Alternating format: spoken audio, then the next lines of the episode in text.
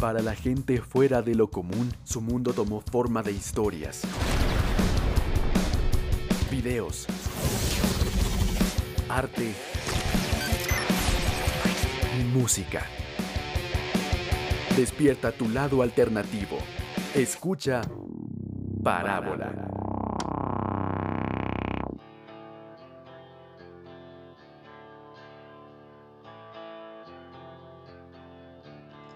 Hola, ¿qué tal? ¿Cómo andan? Bienvenidos al primer episodio de Parábola. Yo soy Fernanda y tengo el placer de compartir este espacio con un gran amigo, que sé que tuvo que atravesar media Bogotá para estar aquí con nosotros. Y sin más preámbulos, Daniel, ¿cómo estás? ¿Cómo te acabo de ir? Fernanda, pues, ¿cómo estoy? Estoy en mi casa. Enojado, pero, pero feliz, feliz de finalmente haber llegado. Y lo estoy aún más por poder compartir este espacio contigo y con todos aquellos que nos escuchan. La verdad no estaba seguro de que iba a llegar a tiempo. Nunca llegado a tiempo a nada. Eh, me perdí mi primer último día de colegio por no llegar temprano. No me dejaron entrar. Bueno, pues menos mal aquí nadie te va a dejar por fuera. Y cuéntanos por qué estás enojado. Enojado, no, no me enoja haberme quedado atorado en el tráfico por el paro. La verdad me enoja en sí es la situación en, en la que estamos. Casualmente lo que mencionaste tiene que ver con lo que vamos a hablar hoy. ¿De mis desgracias? No, si hablamos de eso se nos va todo el día. Me refiero a las manifestaciones. Y para hacer esto un poco más interesante, vamos a realizar una dinámica. Uh, me gustan las dinámicas y las manifestaciones. Vale, yo voy a dar tres palabras y con estas y un poco de ayuda de los oyentes, vamos a crear una historia con la cual luego podamos explicar mejor y hablar un poco más del tema. Ok, continúa. Primero iremos a una pausa en la que vamos a recibir a dos de nuestros oyentes. Luego yo voy a dar las palabras y comienzo la historia. Y estas dos personas van a tener que continuar directamente cuando se les introduzca para que finalmente tú la concluyas. Ok, adelante. Lo Underground se toma Spotify. Descarga la app para escuchar Parábola, tu radio alternativa. Entonces, las palabras son movilización, estudiante y policía. Comencemos.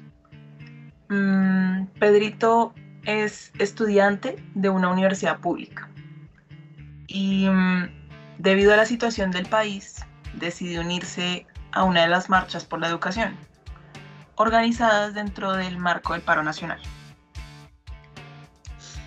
Tenemos en la línea a Danilo, nos habla desde Bogotá. Danilo, te escuchamos. Los micros de parábola son tuyos. Todo es pacífico hasta que la fuerza pública decide sacarlos a la fuerza de la vía y en medio del desorden recibe un disparo por parte de la policía. Un plot twist. Uh.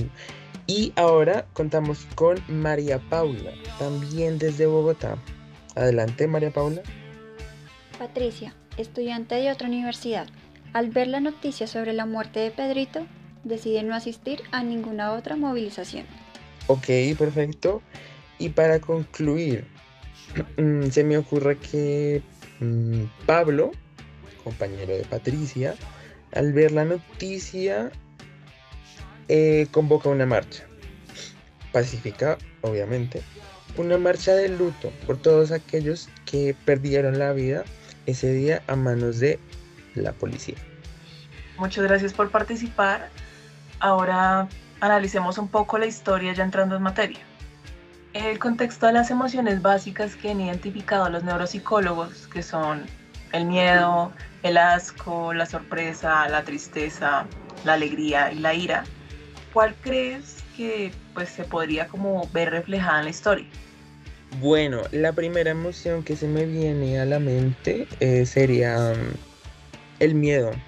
El miedo, ¿sabes? Y lo vi evidenciado sobre todo en el personaje Patricia.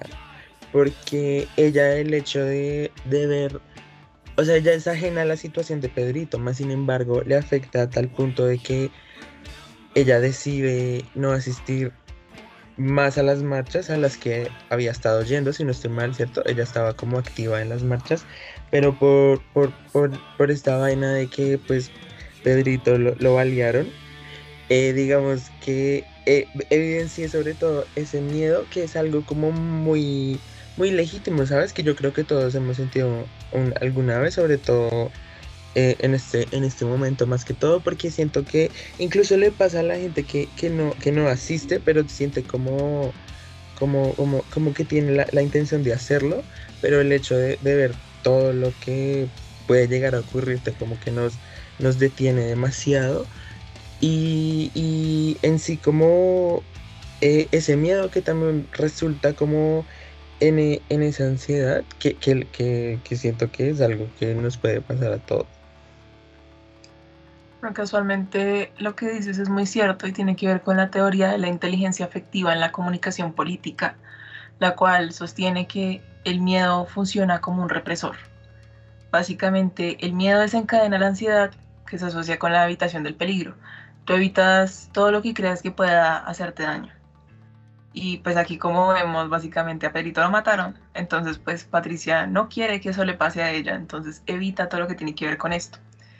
Y precisamente eso es lo que hacen las instituciones políticas.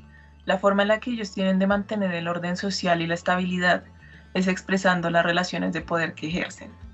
Entonces recurren a la intimidación y cuando esto no funciona, utilizan el uso de fuerza que en este caso fue uso desmedido y pues trágicamente Pedrito perdió la vida. Ahora, ¿qué otra eh, emoción? pensando, pensando en, lo que dijiste, se me ocurre otra, analizando un poco como, como la historia.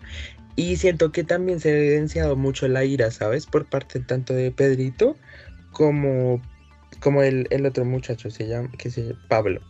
Eh, Pedrito, porque Pedrito, por un lado, como que siente ese enojo que, que, lo, o sea, ese enojo pues por su, por su situación que lo, que lo hace tomar la decisión de, asistir pues a, estas marchas.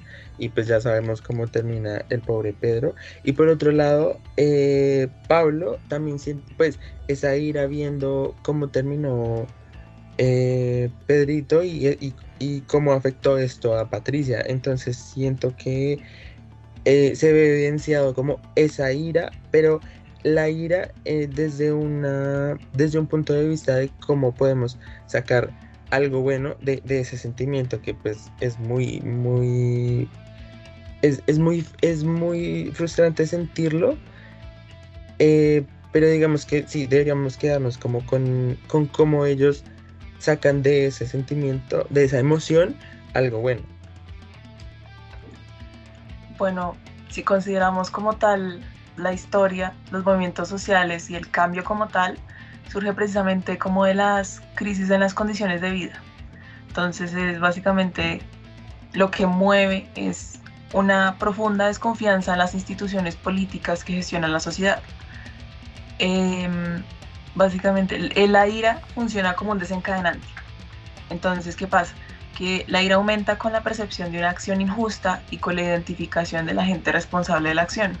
Entonces, por parte de Pedrito, tenemos, podemos asumir que si va a marchar por la educación es porque precisamente la educación se encuentra en condiciones precarias y que el agente responsable de la acción vendría siendo el gobierno. Mientras que Pablo percibe como una acción injusta la muerte de Pedrito, porque claramente estaban en una manifestación pacífica mientras que la gente responsable de esta acción fue la policía. Entonces, estas dos emociones, casualmente la ira, que es el desencadenante, y el miedo, que es el represor, funcionan como un ciclo. Normalmente eh, la ira genera una acción y esta acción genera muchos miedo por las consecuencias que trae. Pero ¿cuándo es que normalmente nosotros como que nos movilizamos y generamos verdaderamente cambio es cuando se supera el miedo. Porque cuando se supera el miedo es que los individuos se unen y cuando se unen se crean actores colectivos conscientes. Que es cuando verdaderamente como que todos tienen esta esperanza, la posibilidad de un cambio como resultado. Entonces ahí es cuando uno entra a decir como, ok, entonces el, el cambio viene primeramente desde nuestra mente, desde nuestro pensamiento, porque si no gestionamos como tal cómo reaccionamos a ese miedo, qué acciones tomamos, que era lo que tú decías, que ellos manejan la ira de forma positiva y no de forma negativa. Nosotros a fin de cuentas somos los únicos responsables de nuestras acciones, y somos quienes verdaderamente podemos gestionar ese cambio. Me encanta el hecho de que al principio del programa empezamos hablando de, de, Pedrito y que Pablito y terminamos hablando de cómo generar un cambio social a partir de nuestras emociones. No sé, me parece algo muy extraordinario. Bueno, pues es que la enseñanza del día de hoy es que el privilegio no te nuble la empatía. Así es. Amén. Ahora, bueno, se nos acabó el tiempo. Esto fue todo por el programa de hoy. Muchísimas gracias por acompañarme. No, gracias a ti por el espacio. Es importante fomentar más espacios de diálogo como estos. Y muchas gracias a nuestros oyentes por sintonizarnos. Si quieren conocer un poco más del tema, nos pueden escuchar la próxima semana. Vamos a estar con un tema muy, muy interesante, que es la influencia de los medios de comunicación en las movilizaciones. Muchas gracias y hasta luego. Somos contraculturales. Somos Parábola.